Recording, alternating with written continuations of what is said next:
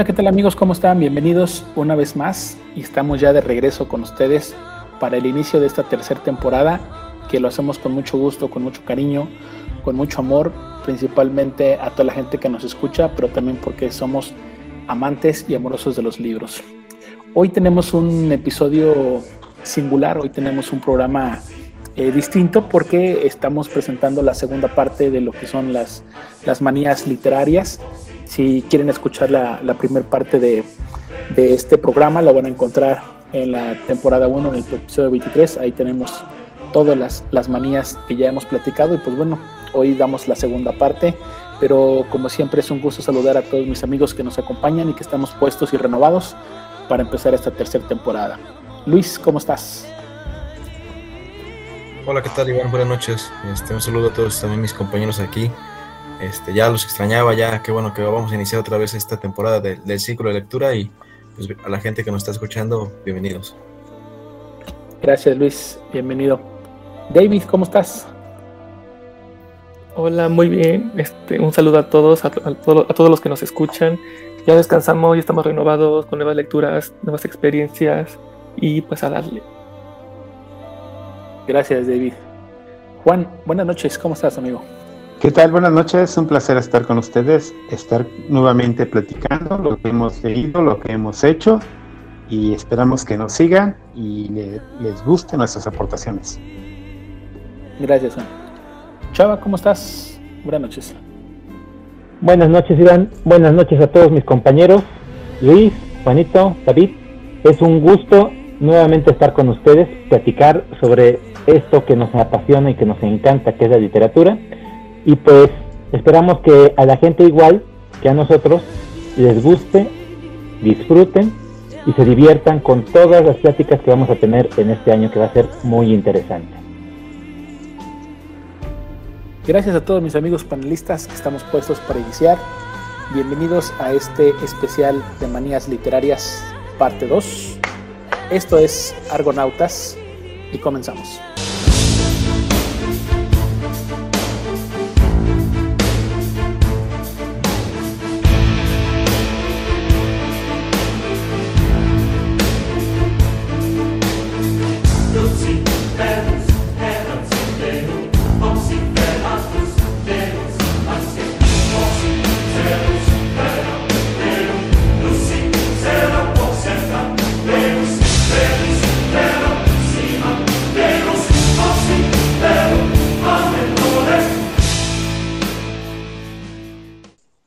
Bien, ya estamos de vuelta y una, una, de las cosas con las que vamos a comenzar nuestro, nuestro programa de hoy tiene que ver con, con ese, ese tema que mucha gente hace a principio de, a principio de año.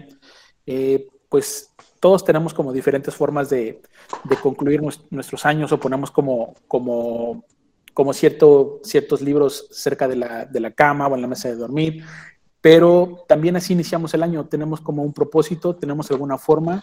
Eh, hay gente que conozco que agarra como una temática para leer todo el año, hay gente que dice, no, pues ahora voy a echarme ahora sí estos chonchos, estos clásicos, pero lo que más, más hace la gente es como ponerse un, un número. Hay gente que no lo hace, hay gente que sí, por ahí hay algunas eh, redes sociales o plataformas donde mucha gente participa y pone como, como cuánto es lo que, lo que anda leyendo o, cuál es su reto lector para este siguiente año.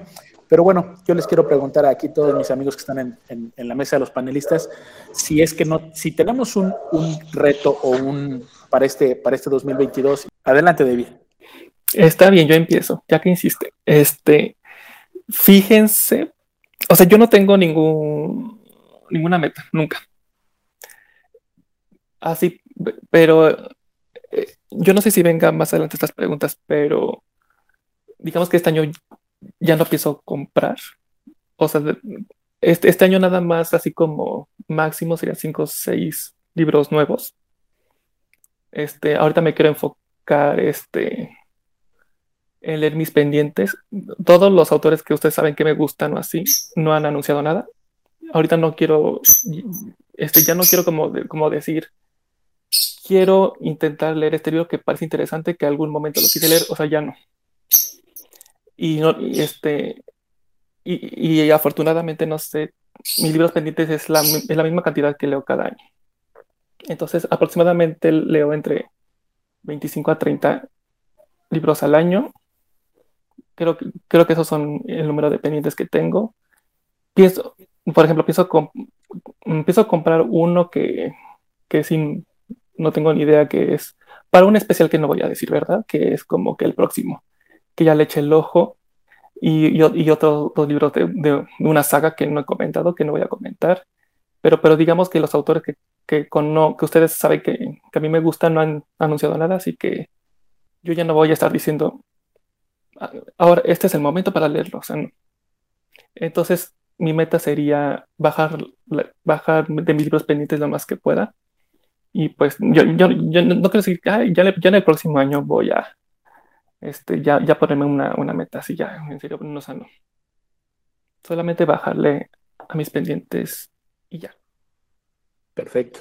Bien. Y bueno, ya nos dijo ahí una, una cifra entre 25 y 30 y está buena, está, está alta. La verdad es que las estadísticas para los latinos no nos ayudan mucho. Según los que, los que hacen las estadísticas literarias dicen que leemos entre 3 y 4 libros al año los latinos. Los europeos andan leyendo de 10 a 12 libros, al igual que los gringos, y los asiáticos, eso sí nos vuelan la cabeza porque eso sí se llevan arriba de 25. Y he escuchado algunos documentales donde en colegios en Corea, principalmente en China, les hacen leer a los niños 50 libros al año, ¿no? Entonces, sí, está, sí estamos como una distancia abismal, pero, pero gracias, David. Luis, ¿a ti cómo te va con, con los retos y con los libros al año? Hola, ¿qué tal? Sí, fíjate que para mí a veces ha sido un, reto, como dices tú, el, el, yo proponerme iniciar el año con algún objetivo. Y muchas veces pues he fracasado también. Mm, me refiero porque a veces hay, hay, veces que decido, pues, o tengo en mente, ¿no? Así como que me, me entra la, como que la intención de leer, digo, pues este año voy a leer puros griegos o puro, o puro terror y no, nunca puedo. O sea, realmente sí avanzo tres, cuatro, cinco libros, pero me aburro y, y tengo que cambiarle. La verdad es que me gana, me gana ahora sí que el, agarrar otros libros y pues es, ahí sí cuando he decidido irme por temáticas o por países o por como tal así de, géneros literarios, no, no puedo. Pero por eso mejor, este, mejor escojo lo, que es, es leer el cierto número por año, ¿no?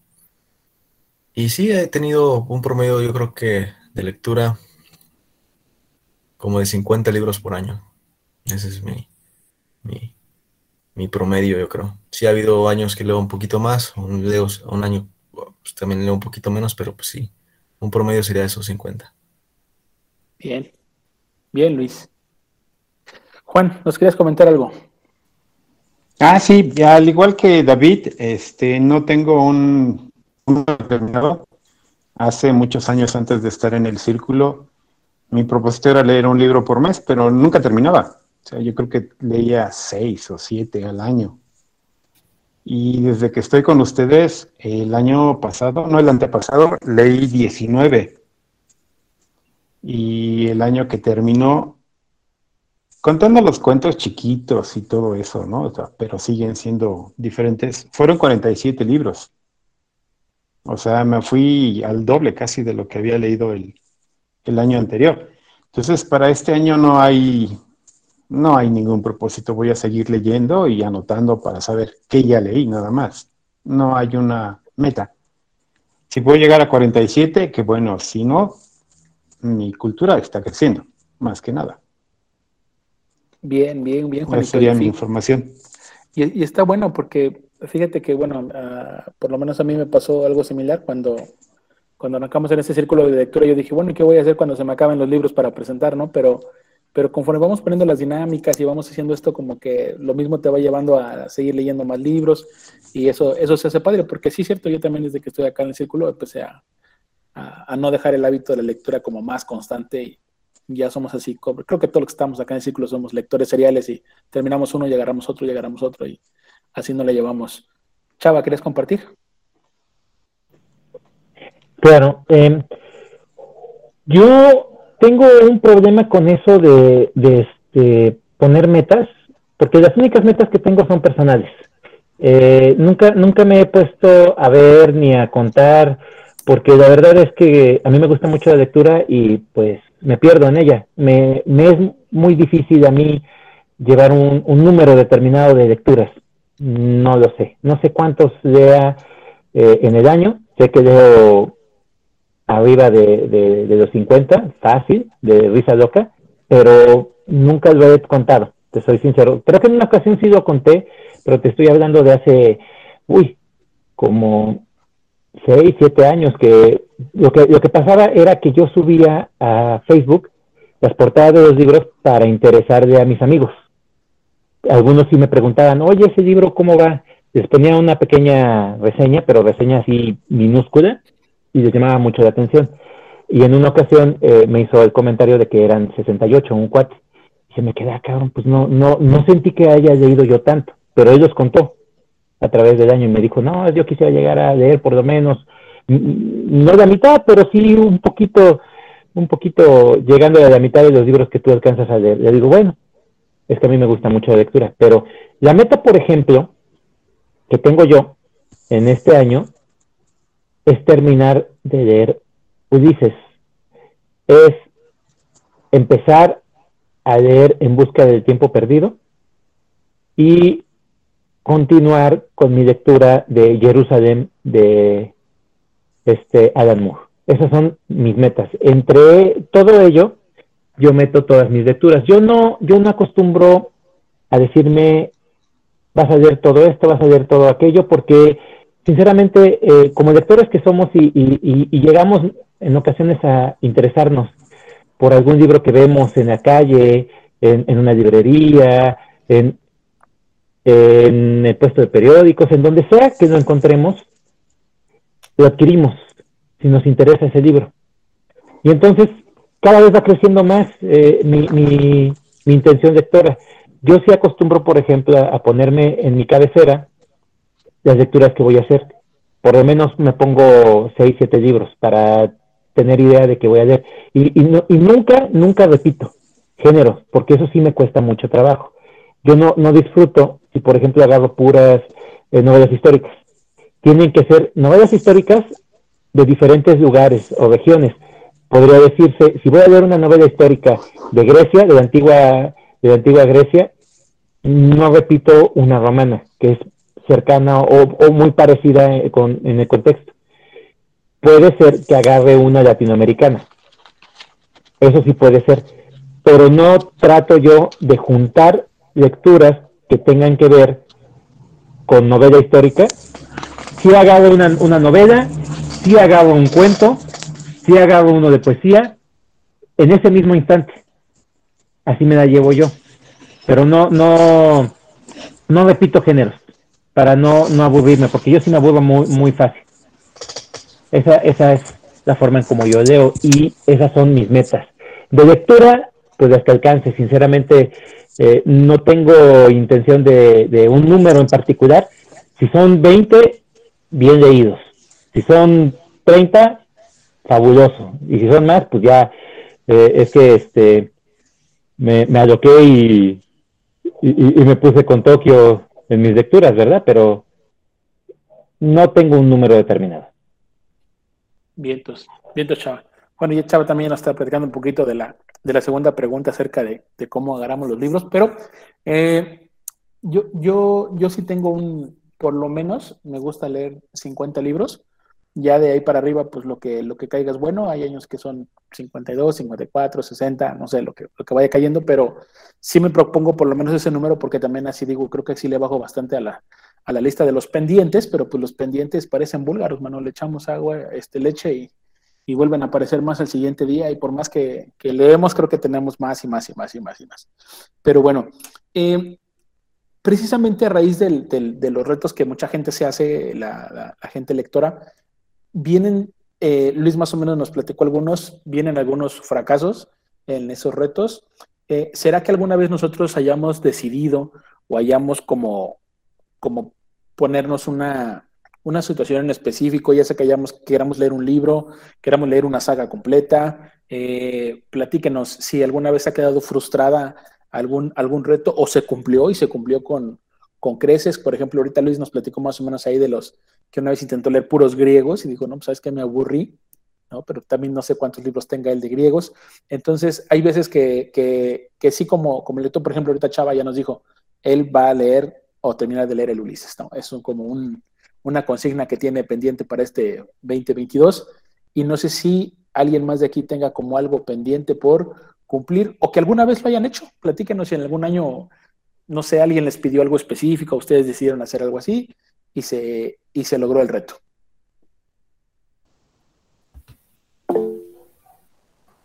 Adelante, Luis.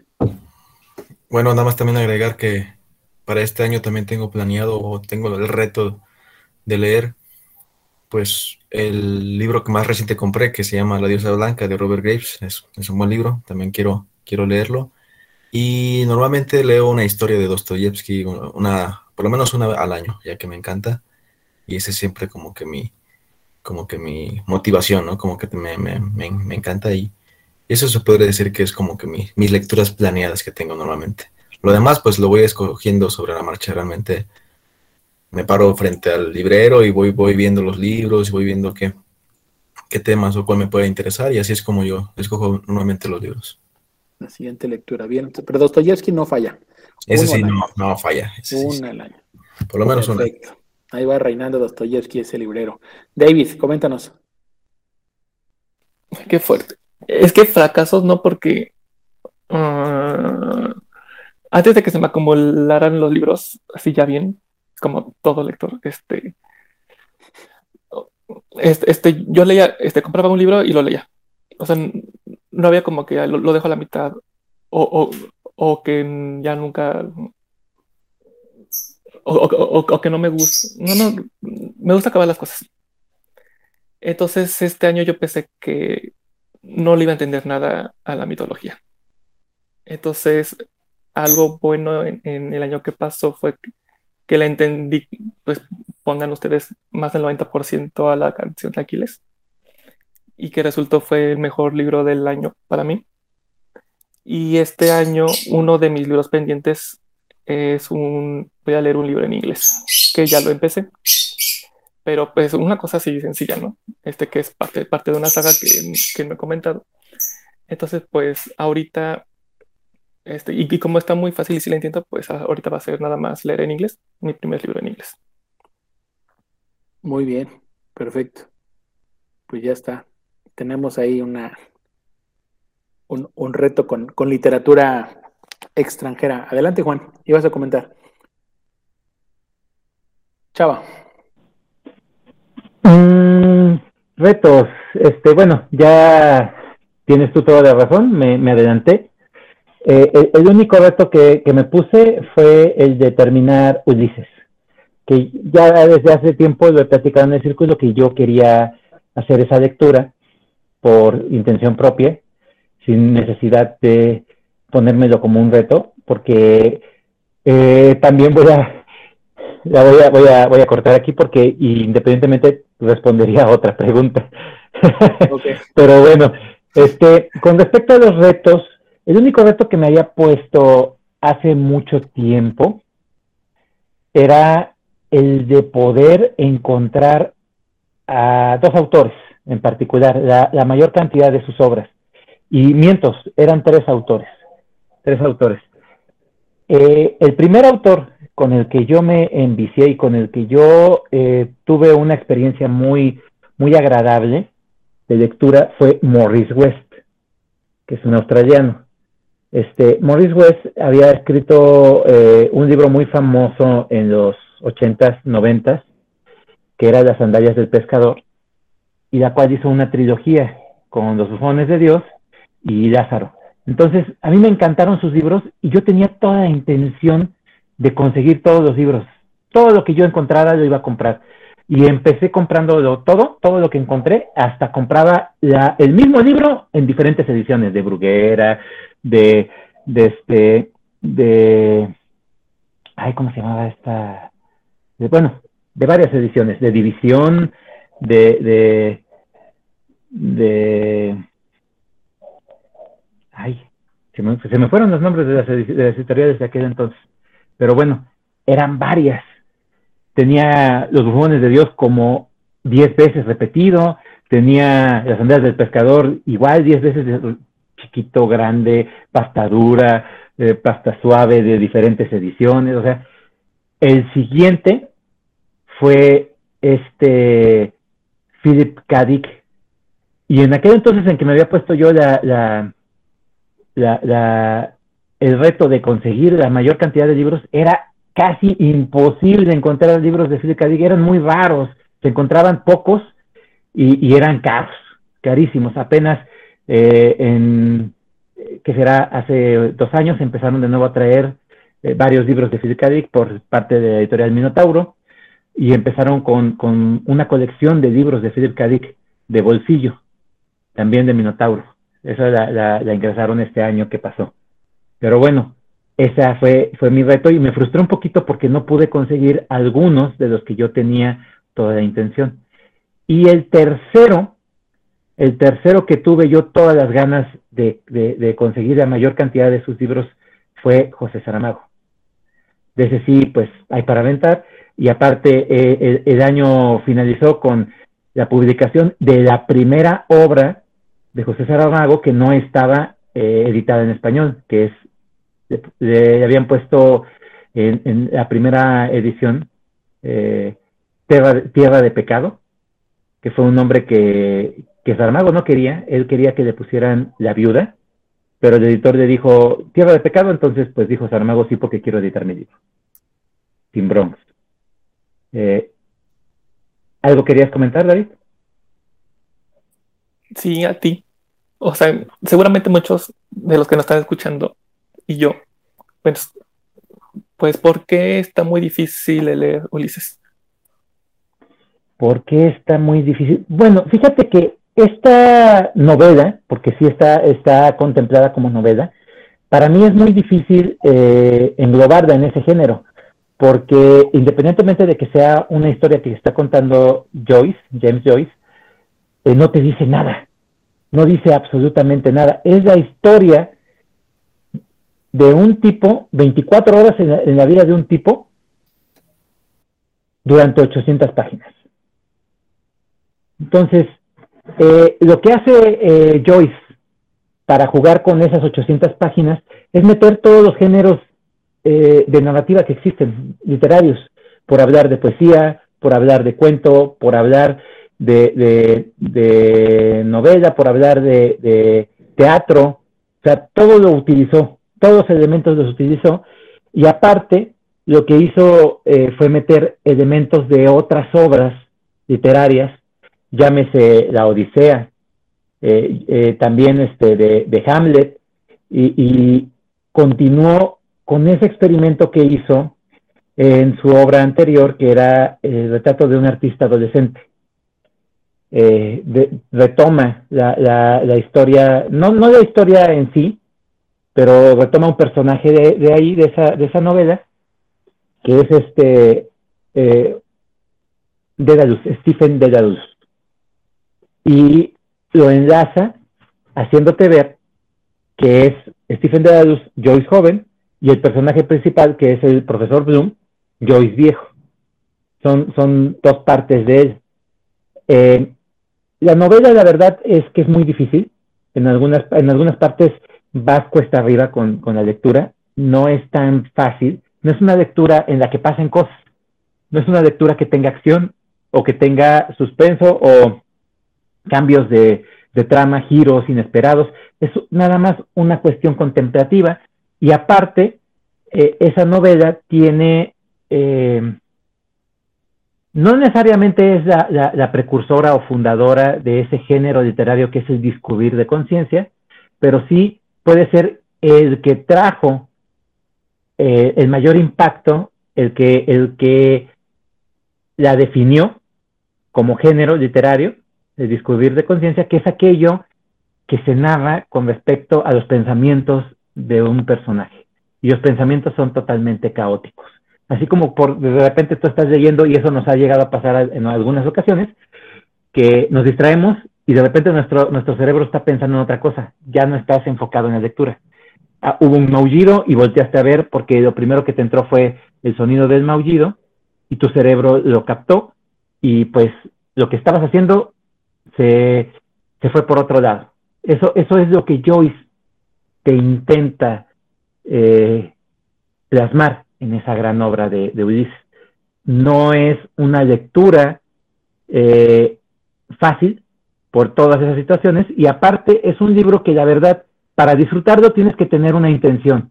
¿Para qué vas a leer el Ulises? Si quieres encontrar una historia o algo interesante, no lo vas a encontrar en esa obra. Si lo vas a estudiar eh, con esa intención, es otra, es, otra cosa. Ya no es una novela, es un estudio sobre una novela. Eh, eh, siempre he pensado que lo dice se tiene que leer con una intención. ¿Para qué leer el Ulises? Esa creo que sería la, la respuesta a tu pregunta, pero la verdad es que no sé si lo contesté. Más. Y si, no, y si, no, lo contestó, por lo menos ahí este, le fuimos cachando algunas del, de lo que es el Ulises, pero ya, ya habrá tiempo de platicar de, de ese libro y, y, y, enredarnos todavía más con, con él. Bien, eh, yo, yo en específico, yo lo, lo único que hago sobre cada año es siempre procuro los, los, primeros meses del año, los primeros seis, procuro leer escritores nuevos. Así también como que me, me obligo un poquito a, a, explorar, aunque ya sé que hay algunos que me gustan y como quisiera leerlos, pero casi eso siempre lo hago después del mes de julio. Entonces, yo sí trato por lo menos la primera parte del año, si no se puede todos, pero que sí la mayoría, trate de, de explorar nuevos, nuevos escritores. Y lo que hago en la segunda parte del año es pues no sé si hay algún libro como me gusta, como Saramago, acaban de decir, como Dostoyevsky, como Julio Verne, y como tienen muchísimas obras, Shakespeare, pues por lo menos ir avanzando. Eso es lo único que yo, que yo me propongo eh, cada año para que, que, pueda, que pueda cubrir a manera de, de reto, ¿no? Pues a mí me da muchísimo gusto eh, que todos mis amigos y todos mis compañeros aquí, argonautas, eh, sigan leyendo, sigamos compartiendo, que, que, que, siempre tengamos como esa, como esa hambre de los libros, porque déjenme decirles que, que es muy grato que ahora que, estuve sacando las estadísticas de, del podcast, ocupé también estas, estas pequeñas eh, vacaciones. Y pues nada más comentarles que en, el, en la primera temporada nosotros compartimos 105 libros y en la segunda temporada compartimos 110 libros. Entonces, en un, en un promedio de, o bueno, en un promedio, en un total de 44 episodios, hemos compartido 215 libros ya. Entonces, pues hay una, ya es una, un estante bueno, ¿no? De 215 libros distintos para compartir, que hemos reseñado, que hemos comentado. Y pues bueno, esperamos que con esta tercera temporada y las que vengan sigamos compartiendo más y más y más, más obras. Eh, vamos a entrar ya de, de, lleno y directo ya a los, a los libros, a los libros en específico. Eh, en una ocasión, en una ocasión llegué a, a un puesto de periódicos donde atienden ahí unas, unas amigas que hace muchísimo tiempo que les compro yo cualquier cosa, desde periódicos, revistas, libros, colecciones, lo que sea. Y en una ocasión yo llegué y, y una de estas chicas estaba sentada y, y pero llorando así a, a, chorro, ¿no? Y yo dije, pues algo les pasó, dije, o las acaban de asaltar, o tienen algún problema familiar. Y porque yo nada más la vi como agachada, entonces llegué y, y le digo, oye, ¿estás bien? Y pues apenas si podía hablar, ¿no? Y digo, ¿te puedo ayudar en algo? Dices, no, dice, es que, mira nada más, dice, ¿cómo me tiene Francesco? Yo dije, ah, chihuahua. Y entonces me doy cuenta, me doy cuenta que al lado de sus periódicos tiene el libro, estos libros famosos de Francesco decide morir, Francesco. Y entonces yo dije, no es posible, creo que yo nunca había visto a alguien llorar, pero de verdad, o sea, llorando hacia chorros por un libro. Y entonces ese día yo me quedé pensando y dije, ah, dije, estás hablando de libros más o menos me quiso explicar de qué trata y entre yo sabe y me decía, pues se me hizo, se me hizo muy, muy curioso. Yo me fui ese día pensando y dije, yo creo que no, no, no, no tengo un libro o no he encontrado un libro que me haya hecho de esa manera, ¿no? Pero después de que me puse a pensar, dije uno que sí me dejó muy compungido, me dejó triste y sí me sacó una lágrima, fíjate. Ese es el libro de Papá Goriot de Balzac. El libro de Papá Goriot de Balzac híjole, no, no quiero spoilerle a nadie y si aquí hay quienes no hayan leído y lo quieren leer, pero el, el, final es triste, es triste, triste. Y tú dices, hijo de la masa, ¿cómo, cómo puede ser, no? ¿Cómo, cómo, puede, ¿Cómo puede suceder así? Pero pues en realidad es un retrato de la, de la, de las situaciones humanas, pues hasta él le quería poner la comedia humana al conjunto de sus obras. Pero bueno, ese es a mí el libro que me ha sacado una lágrima, el libro de Papá Goriot de Honor de Balzac. ¿Y ustedes, amigos? ¿Alguna vez han, han llorado con algún libro? Sí, Juan. Este, el libro que me hizo llorar y lo leí dos veces o tres, creo fue el de Azteca, de Gary Jennings. Ándale. Cuando matan a la hija de del personaje. Y algunas batallas y algunas situaciones también a mí me hicieron llorar varias veces. Y a pesar de haberlo leído ya y releerlo por segunda vez, lloré en otras partes, pero sí, me hizo llorar bastante. Órale, qué sorpresota, Juan. Ni siquiera sabía que habías leído ese libro y menos que te haya hecho llorar. Y me emociona mucho porque es mi libro favorito. Es mi top. Porque ese libro me hizo, me hizo leer. Por eso. Gracias, Juan. ¿Alguien más quiere compartir alguna anécdota triste, lacrimosa? Y si no tienen de lágrimas, pues comenten alguna de, de risa o alguna de que digas, ah, este libro me hizo. Adelante, Luis. Sí, fíjate que como dices tú, hay libros que realmente te, te llegan a, al corazón, te, te, sensibilizan, son, son muy, muy bien hechos, muy bien trabajados, ¿no? Y, pero eh, hay varios que sí me han sacado lágrimas, el que más me ha como que marcado y, y realmente sí me sentí pues, mal por el, por el personaje, es el libro de Knut Hamsun, el libro de Hambre. Es una historia muy triste, la verdad es que como el, se llama así, el título es hambre. ¿Por qué? Porque el hambre siempre está presente en el personaje principal. Entonces, pues sí, a veces acababa de comer y empezaba a leerlo y sentí, me sentía muy mal. Sí, son, son cosas que dices, wow, pero sí, sí sucede, ¿no? Y sí existen. Entonces, el libro de hambre para mí es un libro que sí hay que leerlo, pues, con otra intención, como dice Salvador, o sea, como que, pues, verlo de, también son las desgracias, ¿no? Las tragedias que pasan, ¿no? En la vida humana. Yo pensé que ibas a decir que ese libro hay que leerlo con la panza vacía. También. Porque dices que, dices que si te estás lleno y, lo, lees, te da tristeza. Dices, bueno, ya te entras en el personaje, ¿no? Sin haber comido. Y entonces, ¿alguien más quiere compartir? Adelante, chava. Ese es un librazo también, yo lo considero de, de hambre, de ese autor tan polémico, tan, tan, tan complicado. Fue Nobel. él, él. El libro está muy bueno, ¿eh? el libro es muy bueno. Su vida de ese tipo. Eh, ganó un premio Nobel y pues aparte este tuvo problemas por su afiliación hacia cierto partido, del cual no hablaremos ya porque ah, entraríamos en otro tipo de cuestiones. No, no, no, te metes en las cosas, amigo. Eh, fíjate, hace, hace tiempo, eh, yo soy un lector este, viejo. A, mí me gustaba mucho leer desde, desde joven. Y en una ocasión, cuando yo iba hacia la prepa, iba en la ruta, llevaba el libro de Regina, de Antonio Velasco Piña. Y este, yo estaba muy joven, tenía 13, 14 años, no recuerdo bien pero este, lo iba leyendo y era una parte de un capítulo demasiado eh, emotivo, porque era un maestro, era, era un, un, tibetano que le estaba enseñando a Regina el uso correcto de las campanas, porque las campanas tienen un sonido que iban a hacer despertar a los mexicanos, a los auténticos mexicanos y ese maestro eh, se vuelve una persona muy entrañable. Haz de cuenta que estás viendo al señor Miyagi, ¿no? Estás viendo a Miyagi que te cae bien, que eh, Miyagi esto, Miyagi, el señor Miyagi lo otro. Y, y, y, bueno, pasa algo demoledor y en ese momento eh, empecé a llorar. sin darme cuenta se me estaban saliendo las lágrimas. Y un señor eh, ya mayor, grande, bastante grande, se me quedó viendo.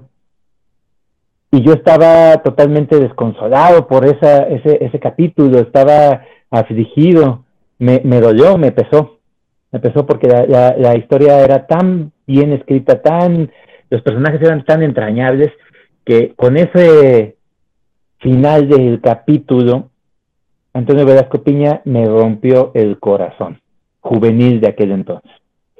Entonces el Señor me toma del hombro y me dice, joven, yo creí que no iba a ver esto en mi vida, ver a una persona totalmente conmovida por la lectura de un libro. Qué, qué, qué bonito es esto. Yo no leo, pero verlo a usted me anima completamente a leer. Y ya este, yo pues empecé a platicar la historia hasta que llegó la parada de la y pues me tuve que bajar. Pero sí, este, hablando de mi juventud, fue eh, un capítulo muy, muy, muy emotivo de mi vida. Muy pocas veces he llorado y esa vez este fue el sentimiento completamente exteriorizado. Muy bien. Adelante, David. Ah, puedo comentar así experiencias porque casi un libro en específico, no. Lo que, lo que me pasa es que en las muertes de los personajes, pero ni siquiera los principales, cuando se mete por, no sé si matan así a una mujer o a, adolescentes, pero de verdad que, que no te lo esperas, es como, no sé, como que muy impactante. Y a mí me pasó en dos libros. Era un personaje, era, era, como la villana o, como un personaje como odiosa y después se vuelve buena. Este, no, no voy a decir qué libro es, pero, pero la muerte es que este, alguien le dispara por la nuca pero fue, fue un cambio de, en mí, así de corporal, físico, así de que yo, estaba bien emocionado porque ya, ya, estaba, ya como por el final y, y, y, ya cuando empiezas a crear al, personaje y que de repente la matan y así fue, mm, así de que yo no pude, no, así no, no, no, no pude, así no pude. Y otro, y de, y de otro libro es que son de unos gemelos, hombre-mujer, que se muere la mujer este, que, que sí ya se veía venir de que alguien se iba a morir. Y dije, no, así de que, de que también no, no me lo esperaba. Pero sí cuando se meten así como, ay, así, así con ese, con ese grupo de personas es como, como que me, pone así, ya, ya, ni siquiera el personaje principal o, o perrito, no sé. Pero, pero sí me pasó con dos. Y, de hecho, no me acuerdo si, si, en algún momento les mostré el, como mi diario de lecturas, ahí hay una sección de cuáles son los libros más tristes. Y yo, pues no, pero entonces ahí, anoté esos dos personajes y ahí están. Así que ahí está mi experiencia. Perfecto, David. Válida. Hay veces que los, que los libros se nos van así como, como agua entre, entre los dedos, como arena entre las manos. Así cuando lo agarramos, nos dimos cuenta que lo empezamos a leer y fum, y de repente te diste cuenta que te lo acabaste muy rápido o lo disfrutaste o algo pasó, pero se acabó muy rápido. ¿Como cuál? Sí, Juan. El que sentí que se fue como agua, así como dices, lo empecé a leer y creo que fue recomendación de Chava. Se llama Anacleta Morones de Juan Rulfo. Me encantó, es cuando dices, ¿qué? ¿Ya se acabó? Ya se acabó. Me gustó mucho. David. Voy a decir mi respuesta, pero voy a poner en contexto. Este, en mis años que más leía, este, o sea, la mayoría de mis libros los acabo en de cuatro días a una semana, uno. Entonces yo puedo mencionar muchísimos, ¿no? Y, probablemente ya los dije aquí o y entonces, para no ser repetitivo, este, tengo una saga de cinco libros, la saga de Magisterium, este, que, es, que es como tipo Harry Potter, pero más, más infantil. Y, o sea, están cortos, pero de verdad creo que, creo que cada uno lo, lo en tres días, que pudo haber sido menos, porque no paraba de, leer. Y, y, aparte, pues, las, las autoras me gustan mucho, y las portadas también. Y, y, como son cinco libros, yo creo que fue este, de los años que más leí por, por, la por culpa de esos libros. Este, en físico y en español nada más existen tres que venían en paquete. Y, y, el cuarto y el quinto lo tuve que comprar en el Kindle porque jamás lo sacaron. Este, eso estaba, un poquito más caro, no tanto. Pero bueno, es una recomendación así como para, no sé, de adolescentes para abajo de que de que es una historia sencilla, bien escrita y que toca temas mm, toca temas muy importantes como la amistad, la muerte y, ya con su toque de cómico, su, este, fantasía al 100. Pero de verdad, este sí me. O sea, e, esta saga no pare de, leerlo. Y, cuando supe de que no existía el cuarto y ni el quinto disponible, estaba así desesperado, pero ya, ya ni modo los tengo que comprar el quinto, aunque salga un poco más, más caro que, ni tanto, ¿verdad? Que estoy exagerando. Pero pues no, no me arrepiento y, pues tiene dibujos y no está. Esta saga sí estuvo fantástica, que no necesitas una gran historia ni así para, para hacerlo bien. Muy recomendado. Vale, vale. Fíjate que yo me, me, pasó, bueno, yo no leí una saga así como tú, de, de muchos libros. Yo una ocasión llegué a mi casa después de haber hecho compra de libros y cuando empecé a guardarlos en el librero, me quedé en la mano el de el de Bodas de Sangre de Federico García Lorca. Pero así, así, así como llegué a mi casa, sí entré, estaba mi librero luego, luego, en la casa que vivía antes, luego, luego, al lado de la puerta. Y cuando los dejé, me quedé parado y todavía pues venía con la ropa de trabajar y demás. Dije, vamos a ver este de qué trata. Y que me siento ahí en el sillón luego, luego. Todavía traía mi computadora colgando y me seguí, me seguí. Pues cuando menos me di cuenta, ya llevaba ahí más de media hora, 40 minutos dije, este libro está bueno. Dije, no, pues ya me lo sigo. De por sí el, la obra de teatro de esta de, García Lorca no es tan grande, han de ser como unas 70 páginas de lo mejor, a lo mucho, pero pues ni para que ni haya dejado mi, mochila, ni mi ropa, ni me cambié, nomás llegué así, lo puse, y me empecé a leer, y así me terminé el libro y, dije, bueno, de haber sabido me lo hubiera echado en la librería y no lo pago, ¿no? Ahí lo hubiera ojeado y lo dejo ya, ni, me lo traigo. ese fue para mí el, el libro que más he sentido que se me ha ido, pero rapidísimo, rapidísimo. ¿Quién más nos quiere compartir? Adelante, adelante Luis. Sí, fíjate que, como es bien dices, son libros que sientes que se van rapidísimo, que no te esperas que lo hayas acabado tan rápido. Yo tengo varios, se puede decir, en novelas, pues, el extraño caso, el extraño caso del doctor Jekyll y Mr. Hyde es una, por ejemplo. Este, Metamorfosis es otra, de Kafka. Pero la que más así que me que yo recuerde que agarré y, no pude dejar de, leer eh, fue la de Cómprate por las cosas de Emily Bronte. Ese lo terminé creo que no, me, me, gustó muchísimo.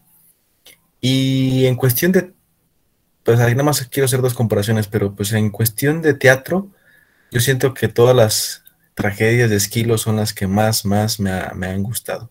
O sea, las he leído, yo creo que una por día, o sea, me encantan. Es, es, los griegos siempre he dicho que se les sirve aparte, ellos son este, muy buenos, son pues, innovadores, son, gracias a ellos pues también está la literatura, pues creció, ¿no? Pero sí, las tragedias de Esquilo para mí me gustan muchísimo. Son las que es rapidísimo se me van. Gracias, Luis. Pues mire, ya, ya compartimos ahí con el teatro. Chava. Eh, sí, creo que han sido varios. Eh, recuerdo en una ocasión que estaba súper enfermo y me aventé la, no, no la, la trilogía, sino la, la, obra casi completa de, de, Tolkien, por hablar del Señor de los Anillos, de los Torres, el Retorno del Rey, el Silmarillón y el Hobbit en una semana, los de Y, y este, pero el libro más rápido, el libro que más me ha, me ha enganchado y eh, independientemente de los libros cortos o las noveletas como la de este de Carlos Fuentes, que ya también leyó Juanito, de, de Aura. Aura.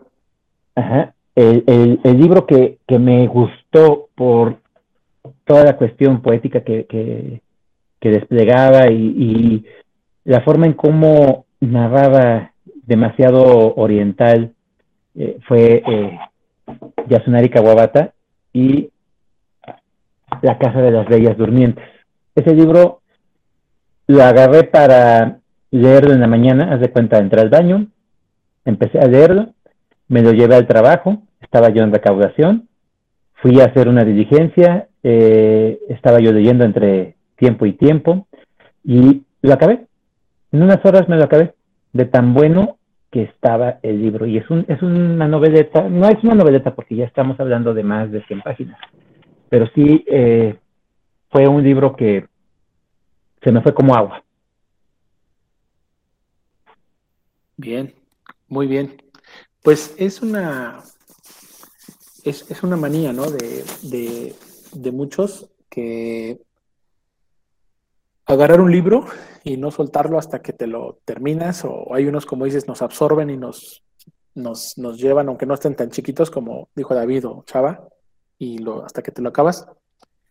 Pero por contrario, ¿ha, ¿ha sucedido alguna vez en ustedes que agarren un libro con toda la buena intención de leer y que porque el pretexto que ustedes quieran, lo hemos tenido que posponer y posponer y posponer y llega un momento en que se hace ya una lectura interminable que dices, ya lo tengo que terminar porque ese libro lo empecé quién sabe desde cuándo y ahí lo dejé pendiente. Y también sucede mucho con la gente que lee varios libros a la vez. Si es su caso, y si nos quieren también compartir ese dato de cuánto es el máximo número de libros que, que han podido leer al mismo tiempo o que van compaginando, pues sería un extra para esta pregunta. Adelante, David. Este, voy a contestar con, voy a responder con esa pregunta.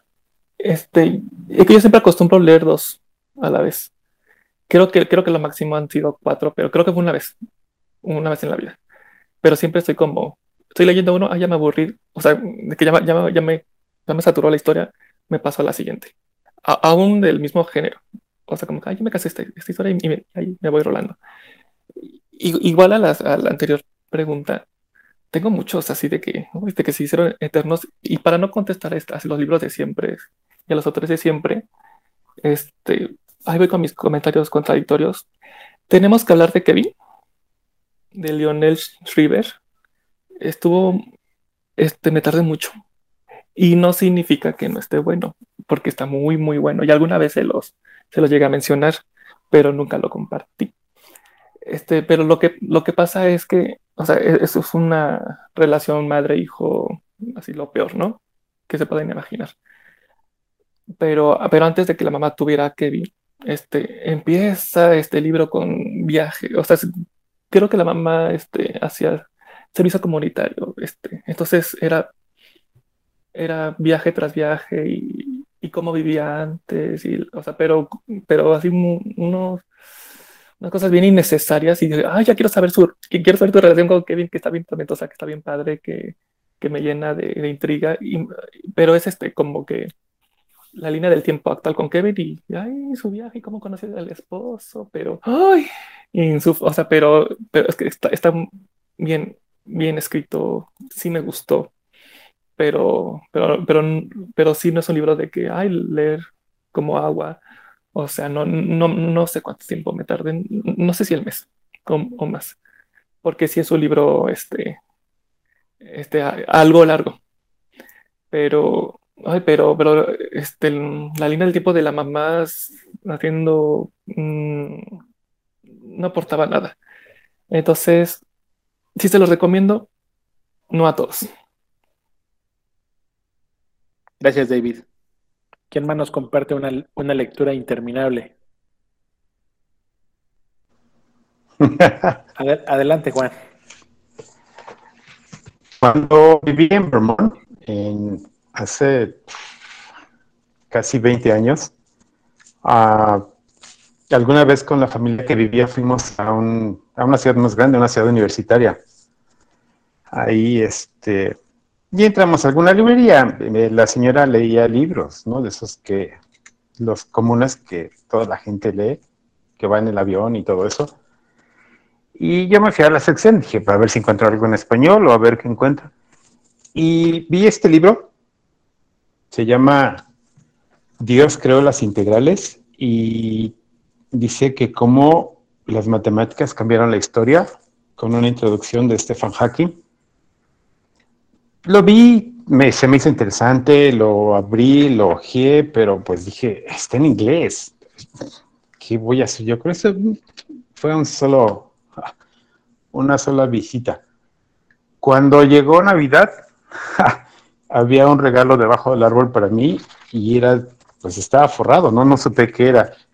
Cuando vi, era este libro. Y me dijo, Lynn, dice, vi que te gustó y te lo compré, así como dices. Bueno, del 2003 a la fecha apenas voy en la página 83 y tiene 1186 páginas.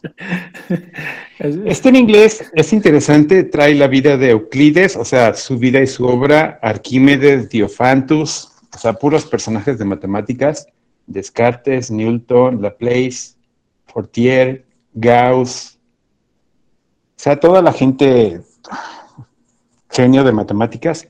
Entonces puedo leer su obra, sí, su vida también, o sea, los pasajes y todo. Pero hay un instante en que vienen ejemplos y es donde por más que quiero saber de dónde salió la X o la Y cuadrada o el A al cubo, no encuentro, ya no puedo. Entonces lo estoy leyendo como la historia de los personajes, pero en sí, integrales, no, creo que ni siquiera me acuerdo cómo sacar raíz cuadrada. Entonces, ¿tiene 24 años? No, 19. Y todavía no lo termino. Me va a servir de, almohada algún día. Ánimo, amigo, ánimo, amigo. todavía es tiempo para terminar ese libro que Sí, sí, o sea, te digo, puedo leer la historia, del, la historia y el trabajo de cada personaje. Te cuenta pasajes históricos, chistosos y lo que sea. Pero cuando vienen los ejemplos de cómo utilizar la integral para sacar la desviación o los números primos, así dices, ay, no, no pude, no puedo. Sigo esperando algún día. Algún día ese es mi, ese es mi, mi coco hasta ahorita. Vale. Chava, ¿con cuál te has quedado? Eh, no, pues es que te digo que voy a al ritmo y no, no me doy cuenta. Eh, solo puedo decir que el libro que más tiempo le he dedicado y que definitivamente más, más, más tiempo me ha llevado y que todavía no lo termino es el Ulises. El Ulises todavía no lo acabo y llevo como cinco meses leyéndolo, pero lo leo por partes. Y es que ahí te va la otra parte de, de la aportación de esta pregunta, eh, lo leo en conjunto con otras lecturas. Eh, normalmente, eh, como les había yo comentado al inicio, en mi cabecera tengo una cantidad de libros que es la que leo en el momento. Los leo, puede ser ese mismo día agave 3 de esos libros, o agave 2 o agave 1, no, no lo sé. Pero lo máximo que yo he puesto en mi cabecera para leer en ese momento han sido entre 10 y 15 libros, porque algunos libros se complementan, pero yo sí no repito géneros. Si es eh, una novela, es una novela. Si es un libro de divulgación, es un libro de divulgación. Y por divulgación nada más tengo de historia del arte, eh, de dibujo y de historia de México. Eh, tengo también eh, este, periodístico y es muy poco porque el periodismo que tengo es literario, por hablar de el, autor más querido y famoso de, Luis, el Gabo, Gabriel García Márquez. Claro, claro, claro. Eh, por hablar de, para mí es más que querida, Elena Garro, de su periodismo, eh, y cuentos. Eso sí me pongo unos dos antologías de cuentos diferentes Pueden ser fantásticos, puede ser de un solo autor o pueden ser de varios. Y poesía. Un libro de poesía siempre hay en mi cabecera. Pero sí, este, el, libro de Ulises lo estoy leyendo tan lento y tan pausado que lo estoy disfrutando mucho. Con la intención de aprender más sobre este autor, de conocer su estilo literario después de haber leído Dublineses y después de haber leído eh, lo que es el retrato de artista adolescente. Y de igual forma, le, he leído las obras que él hace referencia como Hamlet, como La Odisea. Vienen varias, pero son las más representativas que yo he encontrado hasta ahorita. Esas obras ya las leí y creo que fue la forma adecuada para poder abordar este libro. Muy bien. Yo, nada más que recuerde, en una sola ocasión estuve leyendo nueve al mismo tiempo, pero obviamente voy a decir tres o cuatro de esos libros los había dejado por bastante tiempo. O sea, es así como que los tengo pendientes y ya los ojeé y los tengo ahí a la mitad, pero no los he terminado. Y precisamente quería yo hacer mi comentario antes que Luis, porque esta pedrada se la voy a echar a Luis Ángel porque él me recomendó que leyera El Conde de Montecristo. Léelo, te va a gustar, está bien padre, no sé qué. Y ahí va tu amigo, ¿no? Leyendo Conde de Montecristo, así un año como este con todos mis ánimos.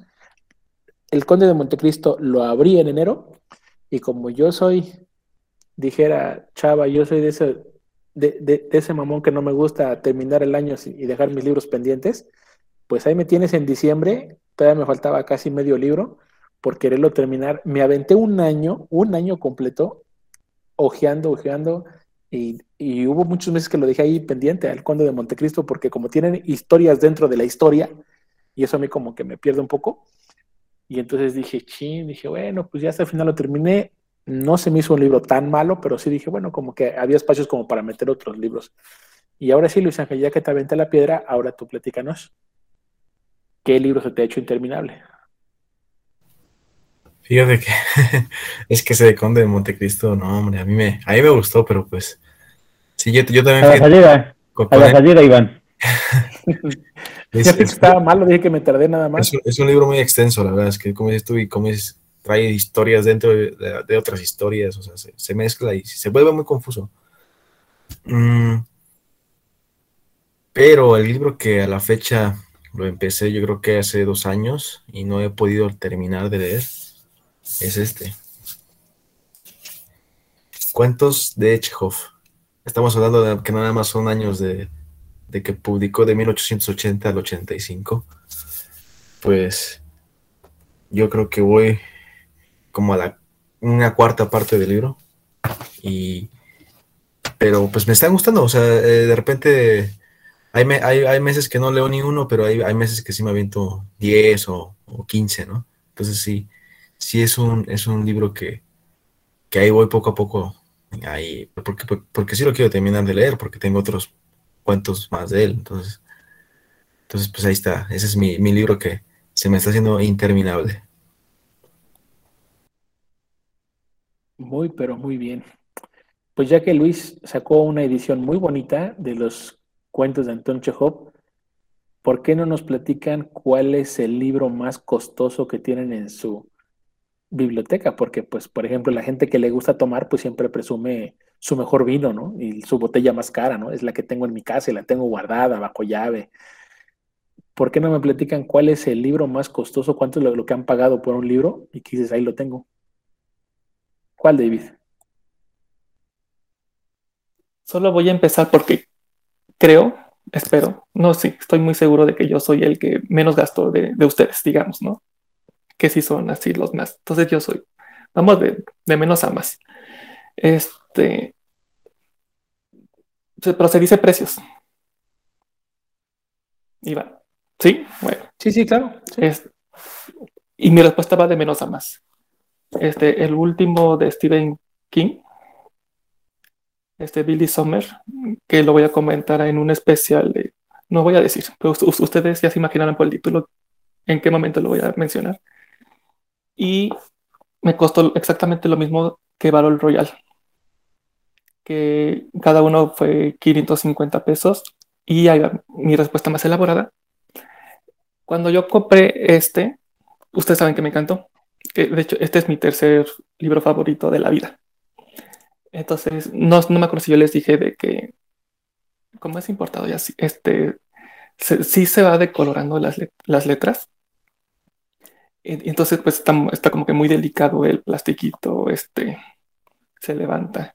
Entonces, el año pasado, a, finales, me encontré el mismo libro este, en otra en edición Planeta. Súper, súper, súper, súper barato. O sea, se supone que la librería, voy a mencionar general por, por nuestros oyentes, ¿no? Que son de mil lados.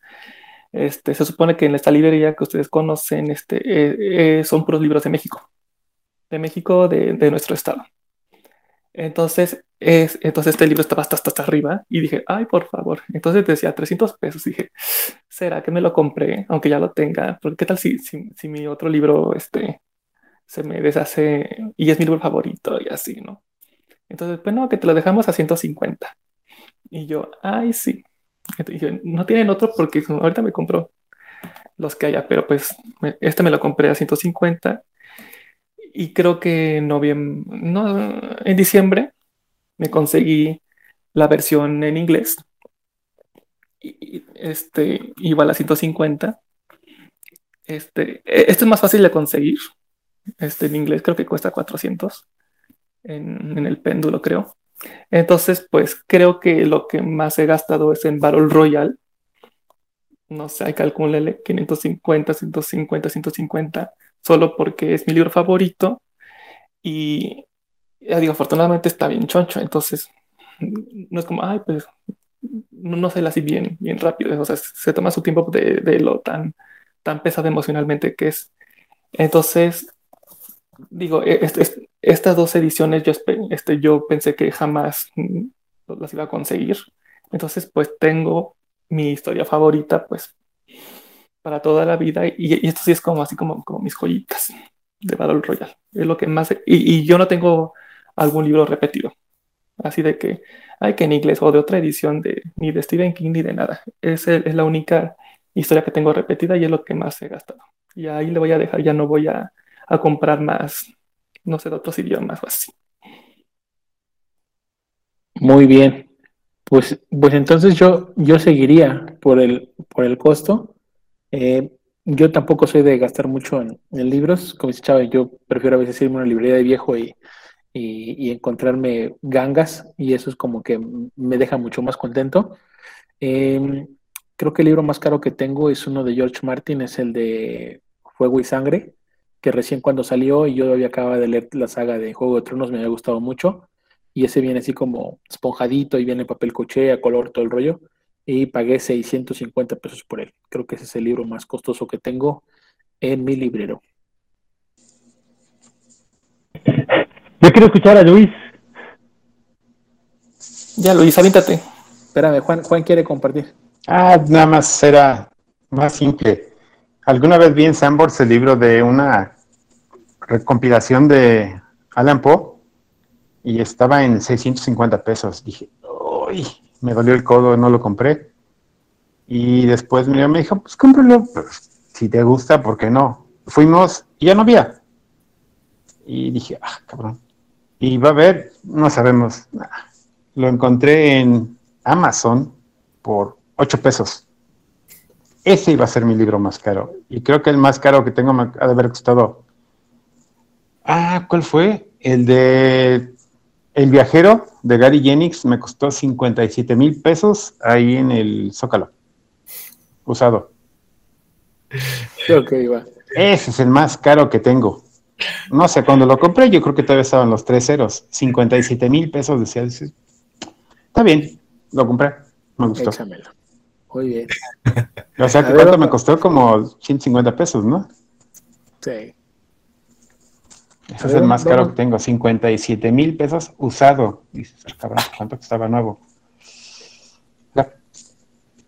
Vamos a ver a los, a los jeques de los libros. ¿Quién empieza? ¿Quién, de los dos cree que tiene un libro más económico que el otro? Luis es más económico que Salvador. Económico tengo no, no, no, no, no, no, pero entre tú, entre Salvador, Salvador tiene el más caro, segundo lugar, Luis. No, no creo. Ah, no, porque Luis es bien fresa, luego me presume sus libros. Ah, de Yo quiero escuchar a Luis. A ver, Luis, más. Pues. Por. Por libro así como tal, solo, solo que haya pagado así más. Más de mil pesos fue el de el de Diario de un escritor, eh, editorial Letras de Espuma de Fyodor Dostoyevsky, pues yo soy fan de Dostoyevsky, me anima a pagar 1200, 1299, casi 1300. Y la saga más cara que he comprado, pues es la del Señor de los Anillos de Minotauro. Esa está como en 3 mil pesos, pero era, eran tres libros nada más del Señor de los Anillos. Eso puede decir que son mis libros más caros, así que. Más caros que tienes. Ahí va la quincena, vale.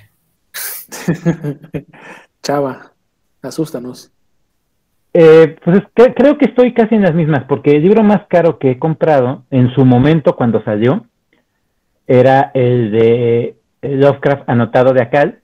En, en ese momento estaba en 1600, 1800 pesos, no recuerdo, y es un solo libro. Ya este, ese, ese lo compré en, su momento. Ahorita lo ves y pues eh, a veces lo encuentras más barato, a veces más caro. Eh, depende de, de la suerte, ¿no? Pero ese es el más caro que he comprado hasta ahorita en cuestión de libro. En este colección, como lo comentó Luis igual, eh, el de Jerusalén de Alan Moore me costó eh, 1.800 pesos. Mil y fracción, ajá, 1.800 pesos. O el de este, Osamu Tezuka de Adolf, igual me costó 1.800 pesos, pero el que eh, más caro me salió fue conseguir los tres volúmenes de Conan, de Robert Howard. Cada, eh, este volumen me salió en 1200, este volumen me salió en 1150 y el segundo volumen, el tercer volumen me salió en 1350. Entonces estamos hablando de 3000, eh, casi 3500 pesos. Muy bien, pues ahí estuvieron las, las, las joyas de, las, de los estantes. Perfecto. Sí, Juan. O sea que nadie me va a llegar al precio de los 57 mil pesos.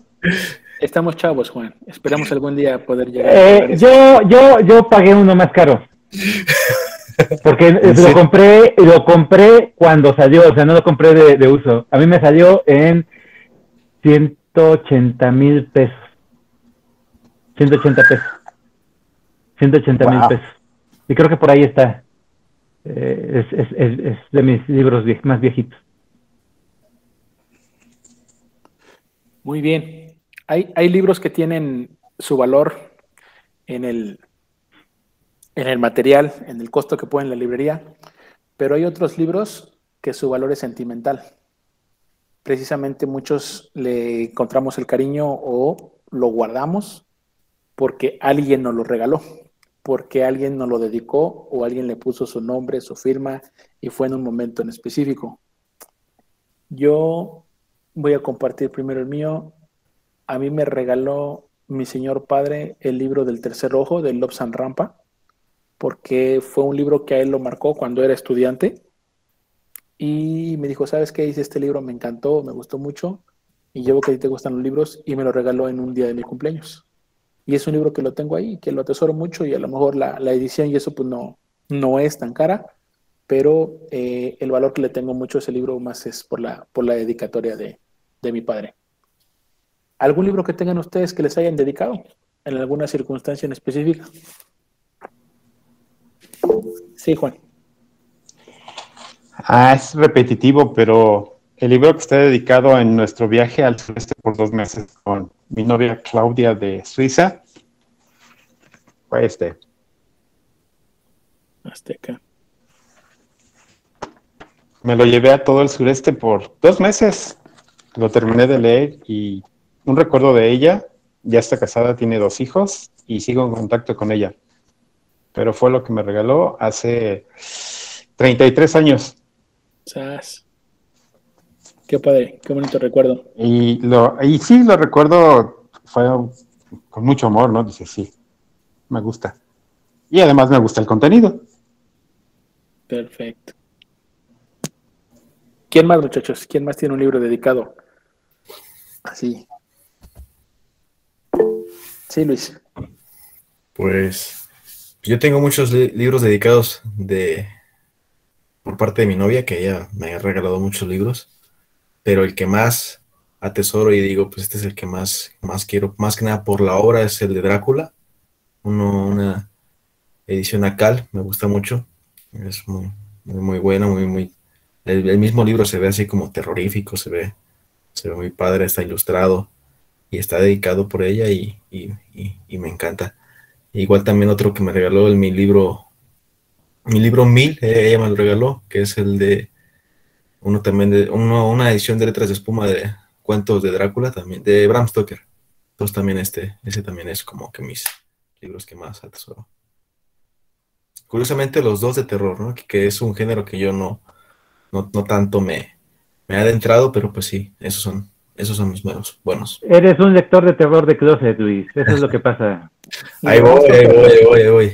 Ya me eché a Ligotti hoy, hoy me, este año a lo mejor me he hecho Beckford, pero ahí voy. Tú muy bien, tú muy bien. Pues va, chava, ya que abres tu micrófono. Claro.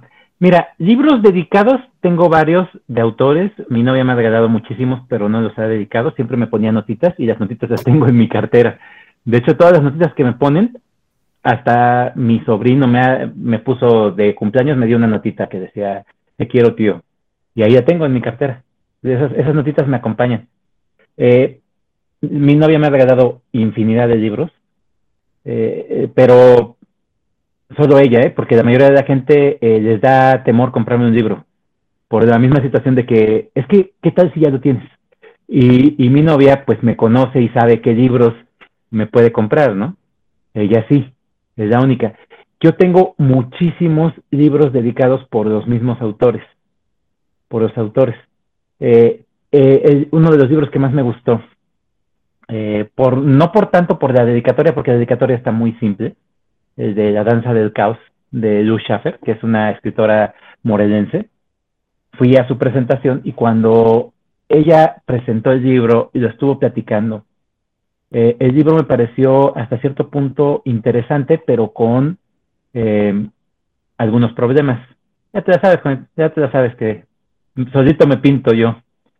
Este, pero bueno, la, dedicatoria de ella me puso Salvador Gato, Nidia Gato, gracias por expresar tu sincera opinión, ojalá les guste. Y esto se debe a que yo me acerqué a la autora y le comenté que estaba muy interesado, pero que tenía muchas dudas, porque al momento de platicarme su historia, yo sentía que tenía mucha, divagaba demasiado. Eh, yo fui muy, muy sincero con ella, le, hablé sobre que el género me parecía muy interesante, que manejara ese tipo de, de, elementos y, todo, ¿no? Hay, hay un poeta, por ejemplo, también morelense, que se llama Luis Ronces, que es de esta famosa editorial Lengua de Diablo, muy conocido el cuate en el, círculo de este amigo este, Efraín Blanco. Y en una ocasión se lo dije a, a, a, mi novia, este cuate cuando leyó su poesía, me pareció poesía con mucha identidad, se desnudó completamente y me fascinó. Esos son los poetas que yo busco, los escritores que yo busco, quienes son auténticos, quienes escriben de forma tan, tan este, apasionada y también me lo dedicó. Aquí me, me dedicó con un lápiz de color. Me puso, gracias Salvador, porque también le externé mi comentario. Y el otro, que nada más voy a comentar para pues ya no extenderme demasiado, porque si saco todos los libros que están dedicados, pues hacemos un programa solito de eso, ¿no?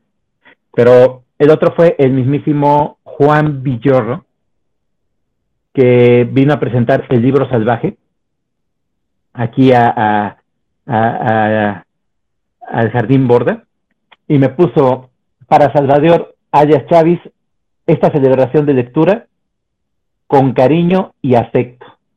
Juan Villorro.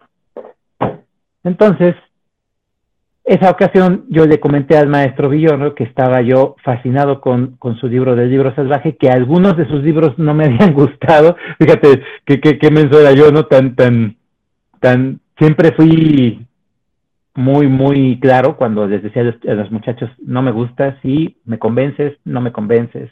En las presentaciones, oye, ¿qué tal si me hubieras dicho cosas así, no? Y Juan Villoro me dijo, esa es la intención, Salvador, que tengas libros que sí te gusten y libros que no, para que se extrapole eh, eh, tu gusto por la literatura. Que no, no necesariamente me leas nada más a mí, léenos a todos. Y, o sea, el, el cuate era tan, tan centrado e irreverente que me encantó completamente, me fascinó su comentario e hizo que yo viera con otros ojos su literatura. Pero no solo su literatura, sino sus presentaciones, porque es demasiado ecuánime al momento de hablar. Me fascina Juan Villoro cuando presenta no necesariamente su obra, sino todo lo que él presente en algún simposio de, cultural. Fíjate qué interesante, Chava. Ese libro entonces pudimos haberlo nombrado dos veces hoy. Después de que tú nos platicaste la historia de, de tu libro, que lo leíste muy rápido porque te fuiste al trabajo y, y en el transcurso de, unas cuantas horas te terminaste un libro, yo iba a comentar ese. Después de que tú dijiste, dije, ah, mira, yo iba a comentar el de Boda de Sangre, pero a mí me pasó con el libro Salvaje, me duró lo que hice un trámite en registro civil y como se tardaron muchísimo, me acuerdo perfectamente que me eché ese libro en el tiempo que estuve en el registro civil, me encantó, me gustó mucho y te envidio que yo no tengo la, la, la dedicatoria de Juan Villoro, que también es un escritor que yo aprecio mucho. David, ¿nos faltas tú? Coméntanos algún, algún libro de estos. No, hombre, no, no me han dedicado nada. no me han regalado ningún libro. Mi familia es de amigos. Así que paso. Ay, Yo te regalé uno. Pero no está dedicado, amigo. Sí, pero, pero no, o sea, no es como que. No, ya te regalé dos. Dos. Sí. Ándale. yo lo sé, yo lo sé. Pero, pero, pero no es como que así de que. De que pienso en ti porque sé que te gusta este tipo de, no sé, de, de tema, de el personaje me, me, identifique mucho contigo, este, lo leí, quisiera que tú lo leyeras, este, o sea, cosas, cosas a, a, así, ¿saben? Claro, a, claro. eso, a, eso, me refiero, como más, más, person, más, más personal, así de que sí. pensé en ti, te lo compré yo y me encantó y, y ahí va. E, espero que lo disfrutes como yo lo disfruté, algo así. O sea, por, por ahí va mi respuesta. Claro. Perfecto. Muy bien. Pues dime, Juanito, adelante. Ah, un comentario de oyendo a, a Luis y a Chava que, que, sus respectivas novias les regalan libros. Mi novia actual nunca me ha regalado un libro, pero me dice, ¿quieres un Jack Daniels? Pues, me lo, me lo tomo. Ahorita está pendiente el de Año Nuevo. Tengo un papelito que dice, bueno, por un Jack Daniels. No hemos salido, pero ya me dijo, ¿cuándo vamos? a Está bien, está bien, tu, tu, tu, novia te conoce, cabrón, te conoce y te llega, llega, el amor llega líquido ahí, cabrón. Sí, sí, porque dices tú, ¿qué te regalan? Tan mamila que eres, dices, mmm, sí. un Jack Daniels a cualquiera le, le cae bien. Era mi comentario. No, es que, no, y es que además te regalan un libro, no aflojas, pero ya con un Jack Daniels, pues quién sabe, carnal. Con no, Tokio. Ya, ya, Hasta le voy a decir que sí me caso. Duro contra ahí, el muro. Ahí macizo contra el piso. Muy bien. No, imagínate, el Jack Daniels y el taquito de Doña Mari no puede faltar. Ahí están, siempre. Muy bien.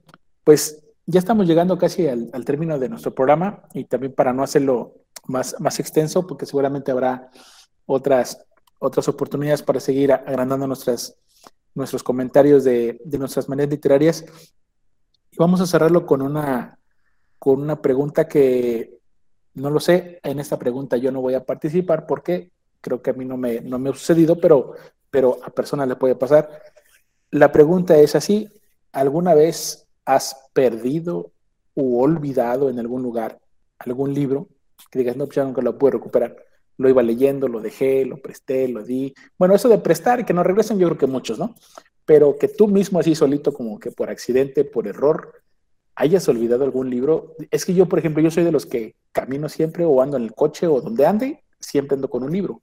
Casi siempre traigo un libro y creo que la mayoría de los de aquí también andan siempre con, con sus libros. Hay unos que conozco que hasta les ponen bolsita y toda la cosa y los guardan en su mochila ¿no? Pero bueno, que por si llueve, que por si me agarran, que por si no sé qué, y bueno, bueno, bueno. Ya los, ya los conozco, mis amigos, pero platíquenme si han perdido algún libro. Sí, Juan. No, nada. He no. regalado cuando salgo de viaje y a alguien le gusta el libro, regalo. No lo termino de leer, pero, pero perdido o olvidado, no. Además, apenas empecé a leer, entonces de mis tiempos de joven, no, llevaba otras cosas, cigarros o lo que fuera, pero libros, mm, mm, no. Luis. No, igual también no, no he perdido algún libro. En una ocasión sí tuve un problema con uno de una colección de historia precisamente. Estaba, creo que era historia de, de este, de Alejandro Magno, pero se me mojó. Ese libro se me mojó y fue mi error. Lo traía en mi mochila, traía una botella que no cerraba bien y se me mojó el libro. Afortunadamente pude rescatar el libro en, comprando ahora sí que otro nuevo porque pues el que tenía pues lo, lo este, pues ya lo tuve que tirar porque pues sí, se, se, se maltrató muy feo. Eso es lo único que me ha pasado. Chava, ¿has perdido alguno? Uy, ahí te va.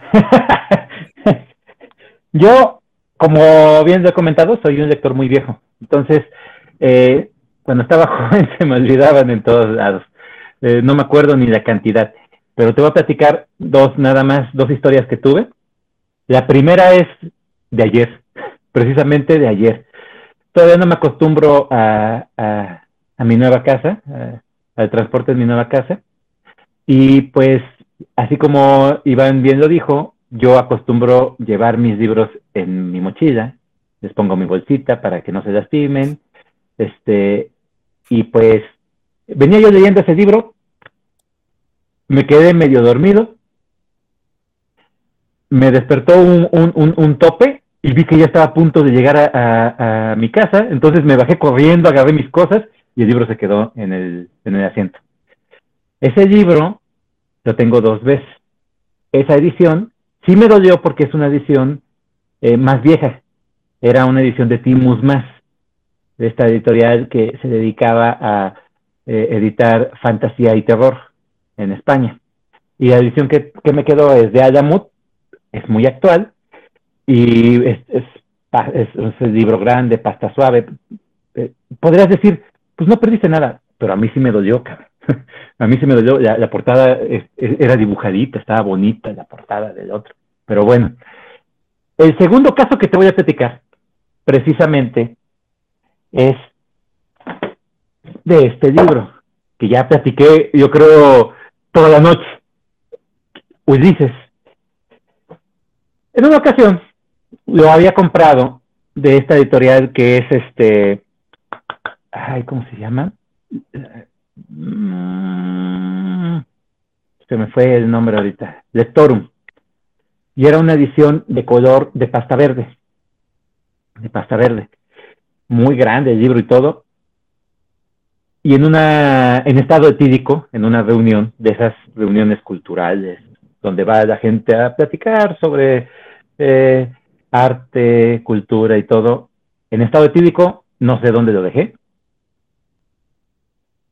y al siguiente día ni me acordé de él. Ya hasta dentro de dos días me dije, ay, ¿dónde dejé mi libro? ¿Qué pasó con mi libro? Esa fue la primera vez que intenté leer el Ulises. La segunda vez lo dejé en la casa de una amiga, también en estado etílico. Y era la edición de cátedra de, de. Era un librote así, chiquito, así, pero enorme.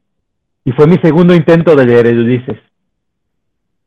Lo volví a comprar y esta vez lo compré de una edición que ahorita lo encuentras, que es en pasta verde, con la foto de, del escritor, ya tuerto, con su parche.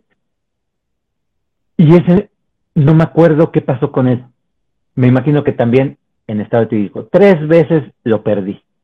Tres veces perdí ese libro y esas tres veces sí avancé en, distintos este, capítulos, pero se me rehuía leer a Ulises hasta que ahorita lo tengo en dos ediciones. La primera traducción en español, que es por un argentino, y una traducción que se me hace muy interesante española de Tusquets. Pero sí he perdido infinidad de libros yo, en diferentes lugares. Perdí a caer el Azteca entre los Aztecas de Antonio Velasco Piña. No recuerdo si lo dejé en la ruta igual, cuando iba a estudiar perdí el gran oso cavernario en el metro, se quedó en el metro para alguien más que lo pueda leer porque se me olvidó ahí. Eh, perdí, este, ay, ahorita no me acuerdo, pero sí puedo hacer una lista enorme de ellos. No, pues moraleja, o chupas o lees, pero pues no puedes los dos porque todos los has perdido casi en estado etílico, así es de que no es buena combinación. David, ¿has perdido alguno? No, ninguno. Este, yo sí soy de los que los tienen en su bolsita. Este, en mi Kindle tiene su funda. Este, yo es que eh, es que fuera de mi casa no me gusta así llevar libros en así en tiempos muertos. Si voy así en coche, en, ruta, en lo que sea, yo me mareo. Y de por sí afuera yo me distraigo mucho.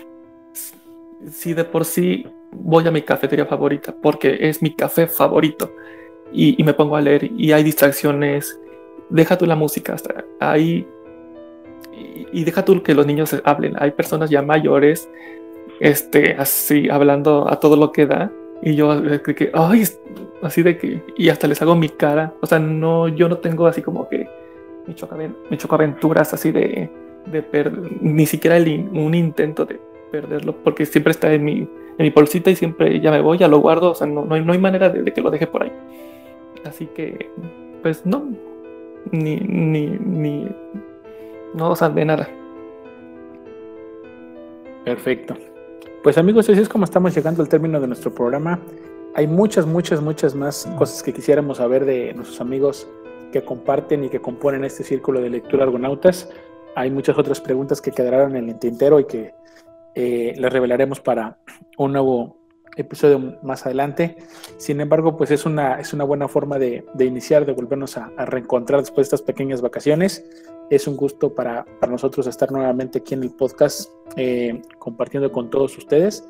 Y pues como ahora no hubo presentación de libros, más que lo que fuimos comentando los anecdotarios, pues vamos a pasar directamente a la despedida. Juan, buenas noches.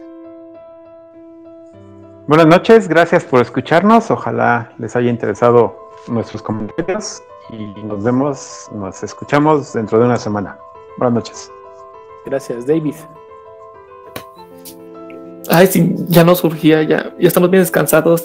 Seguramente tenemos mil energía con muchos libros que comentar. O sea, no, o sea, esta temporada, no prepárense porque vienen unos unos títulos y unos autores que, no están preparados. Así que gran inicio para, para todos. Gracias, David. Luis.